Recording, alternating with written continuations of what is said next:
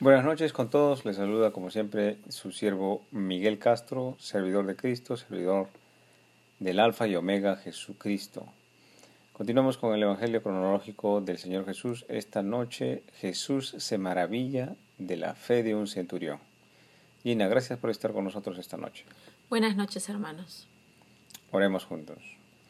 Padre Celestial, yo te doy gracias, Señor, por tantas bendiciones que nos das cada día, Señor, empezando por el aliento de vida, por la salud, por tu Espíritu Santo, por tu gracia, por tu perdón, Señor. Vengo a ti arrodillado en espíritu para pedirte siempre, siempre que me permitas ver, Señor, dentro de mí aquello que, está, que es diferente, aquello que está alejado de lo que eres tú. Ayúdame, Señor, a ser como tú todos los días, compasivo, tolerante, a tener los dones del Espíritu, Señor a ser perdonador, tener amor de sacrificio, tener generosidad y todos los, todos los atributos que tú tienes, Señor. Ayúdame a tenerlos siempre en súplica, Señor, en el Espíritu Santo.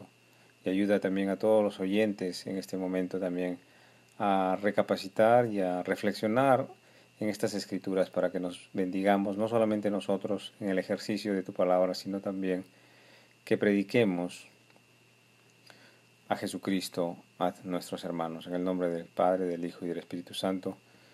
Amén. Leemos las Escrituras. Mateo 8 del 5 al 13. Y cuando entró Jesús en Capernaum, se le acercó un centurión suplicándole y diciendo, Señor, mi criado está postrado en casa, paralítico, sufriendo mucho. Y Jesús le dijo, Yo iré y lo sanaré. Pero el centurión respondió y dijo, Señor, no soy digno de que entres bajo mi techo, mas solamente di la palabra, y mi criado quedará sano. Porque yo también soy hombre bajo autoridad, como soldado a mis órdenes. Y digo a este, ve y va, y al otro, ven y viene. Y a mi siervo, haz esto, y lo hace. Al oírlo, Jesús se maravilló y dijo a los que le seguían, en verdad os digo que en Israel no he hallado en nadie una fe tan grande. Y os digo que vendrán muchos del oriente y del occidente, y se sentarán a la mesa con Abraham, Isaac y Jacob en el reino de los cielos. Pero los hijos del reino serán arrojados a las tinieblas de afuera. Allí será el llanto y el crujir de dientes. Entonces Jesús dijo al centurión, Vete, así como has creído, te sea hecho. Y el criado fue sanado en esa misma hora. Gloria a ti, Señor Jesús, por esta enseñanza tan linda. En principio es Dios quien pues, ha, querido que se hayan registrado estos hechos históricos en estos libros inspirados en la Biblia y en ella podemos encontrar aquellos detalles que son tremendamente educacionales para incrementar y fortalecer nuestra fe. Un centurión es un oficial militar romano que comanda a 100 soldados entrenados en el arte de la guerra. Para ser un centurión en Roma, este hombre ha tenido que tener una carrera profesional en la milicia y con seguridad todos sus soldados le respetaban y acataban sus órdenes con diligencia. La escritura dice que este centurión romano es decir, e, es como decir hoy día un hombre importante, quizás un senador o un diputado. Bueno, dice la escritura de que está suplicando, ¿no? Dice en el verso, suplicando a un judío, a Jesús de Nazaret. El evangelista Lucas, que también relata este mismo hecho, detalla que no es realmente el centurión en sí que va a suplicar a Jesús, sino que hace la súplica por intermedio de unos ancianos judíos. Vamos a leerlo en algunos minutos. Nótese, que este oficial romano estaba tremendamente preocupado por la salud de su siervo de casa, que nos manifiesta de la compasión que existía en este corazón de este romano por su siervo. Dice, estaba postrado en casa, paralítico y sufriendo mucho, estaba completamente consternado, preocupado por su siervo, este centurión. Este centurión también romano ha tenido que ignorar su categoría romana, ponerla como secundaria y creer en lo que ya muchas personas conocían por todos los pueblos, se correría la voz. Hay en el pueblo un hombre que es el Mesías, el ungido por Dios, que obra milagros sobrenaturales de la sanación. Vayamos a verle. Escuchemos qué es lo que dice. Habría escuchado este centurión y habría acudido a este sanador sobrenatural, Jesús de Nazaret. Este romano tendría que haber depuesto su cultura y su tradición para solicitar a los ancianos de otra religión, a estos ancianos judíos, que fueran a suplicar en su nombre a Cristo Jesús para la sanidad de su siervo. Pero estudiemos cómo lo relata Lucas. Lucas 7 del 1 al 10. Cuando Jesús terminó todas sus palabras al pueblo que le oía, se fue a Capernaum. Y el siervo de cierto centurión, a quien éste apreciaba mucho, estaba enfermo y a punto de morir. Al oír hablar de Jesús, el centurión envió a él unos ancianos de los judíos, pidiéndole que viniera a salvar a su siervo. Cuando ellos llegaron a Jesús, le rogaron con insistencia, diciendo, El centurión es digno de que le concedas esto, porque Él ama a nuestro pueblo, y fue Él quien nos edificó la sinagoga. Jesús iba con ellos, pero cuando ya no estaba lejos de la casa, el centurión envió a, los, unos amigos diciéndole, Señor, no te molestes más, porque no soy digno de que entres bajo mi techo. Por eso ni siquiera me consideraré digno de ir a ti Tan solo di la palabra y mi siervo será sanado, pues yo también soy hombre puesto bajo autoridad y tengo soldados bajo mis órdenes y digo a este, ve y va, y a otro, ven y viene, y a mi siervo, haz esto y lo hace. Al oír esto Jesús se maravilló de él y volviéndose dijo a la multitud que le seguía, os digo que ni aun en Israel he hallado una fe tan grande.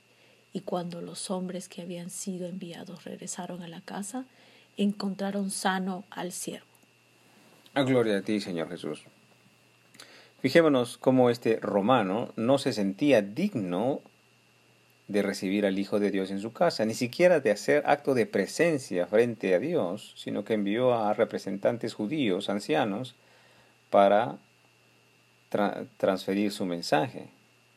Como romano se, se conocería él mismo como un pagano, quizás como un idólatra con costumbres y tradiciones completamente diferentes a la religión judía. Nótese que este hombre, siendo romano, ya amaba a los judíos, tal como testifican estos ancianos judíos que dicen que él es digno, porque les había colaborado en construir una sinagoga para ellos. El Espíritu me dice con alegría que este hombre ya estaba en la gracia de Dios. Su corazón era humilde, se postraba ya ante Cristo, reconocía al Hijo de Dios y consideraba que su casa era impura para alojar al sanador divino. Aleluya, Señor. No te molestes más porque yo no soy digno de que entres bajo mi techo, por eso ni siquiera me consideré digno de ir a ti, tan solo di la palabra y mi siervo será sanado, dice el centurión. Qué gran fe de este hombre. ¿Ha notado que este hombre hace una petición al Señor Jesús reconociendo su indignidad por la impureza de sus pecados? Este centurión ya sabe del poder de la palabra de Dios que dijo al principio, sea la luz, y fue la luz. Este hombre estaba ya bajo la gracia de Dios y reconocía a Jesús como el Hijo de Dios, que así como él mandaba cien hombres y estos hacen lo que el centurión dice, así como un siervo.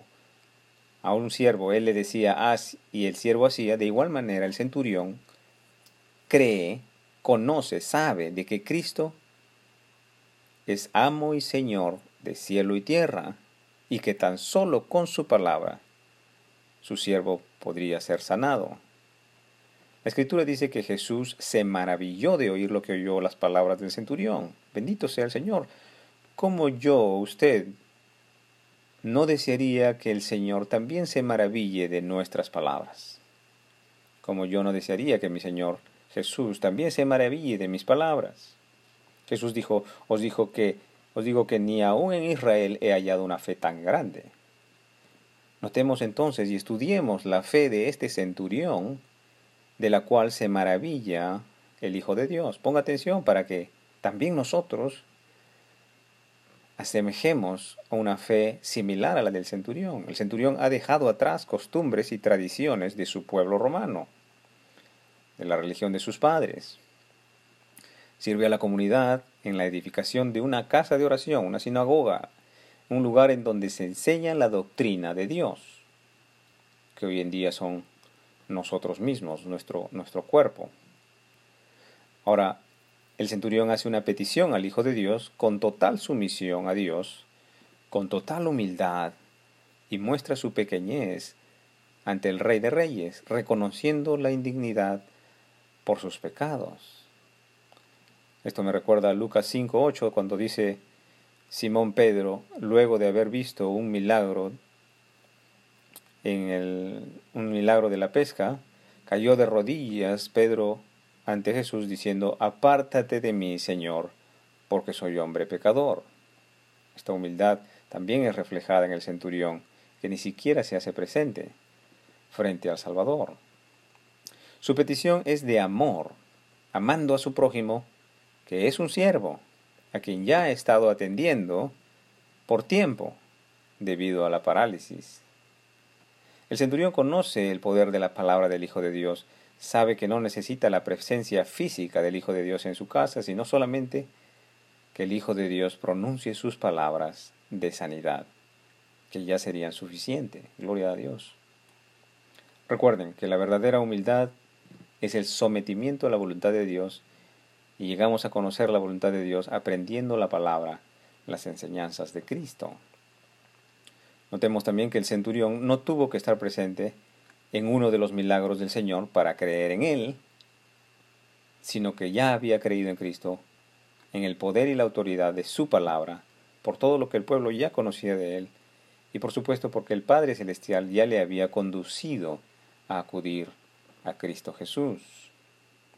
Que el Señor nos ayude a cada uno de nosotros a que nos dé un espíritu de humildad ante Cristo, que nos lleve a arrodillarnos, no solamente físicamente, sino también arrodillar nuestras palabras, nuestros sentimientos, nuestros pensamientos y nuestras obras para obedecer y cumplir su palabra bendita todos los días. Aleluya, Señor Jesús. Muchas gracias por su tiempo. Hasta aquí hemos meditado la escritura. Que el Señor nos permita seguir sirviéndole el día del mañana. Que el Señor os acompañe en vuestro angosto caminar, en el ejercicio vivo de la palabra de Dios. Y que tengamos paz en estos días de crisis, en estos días difíciles en los que nuestros gobernantes a veces no reflejan la manifestación de Cristo en el corazón. Que Dios tenga misericordia de nuestro pueblo peruano. En el nombre del Padre, del Hijo y del Espíritu Santo. Amén.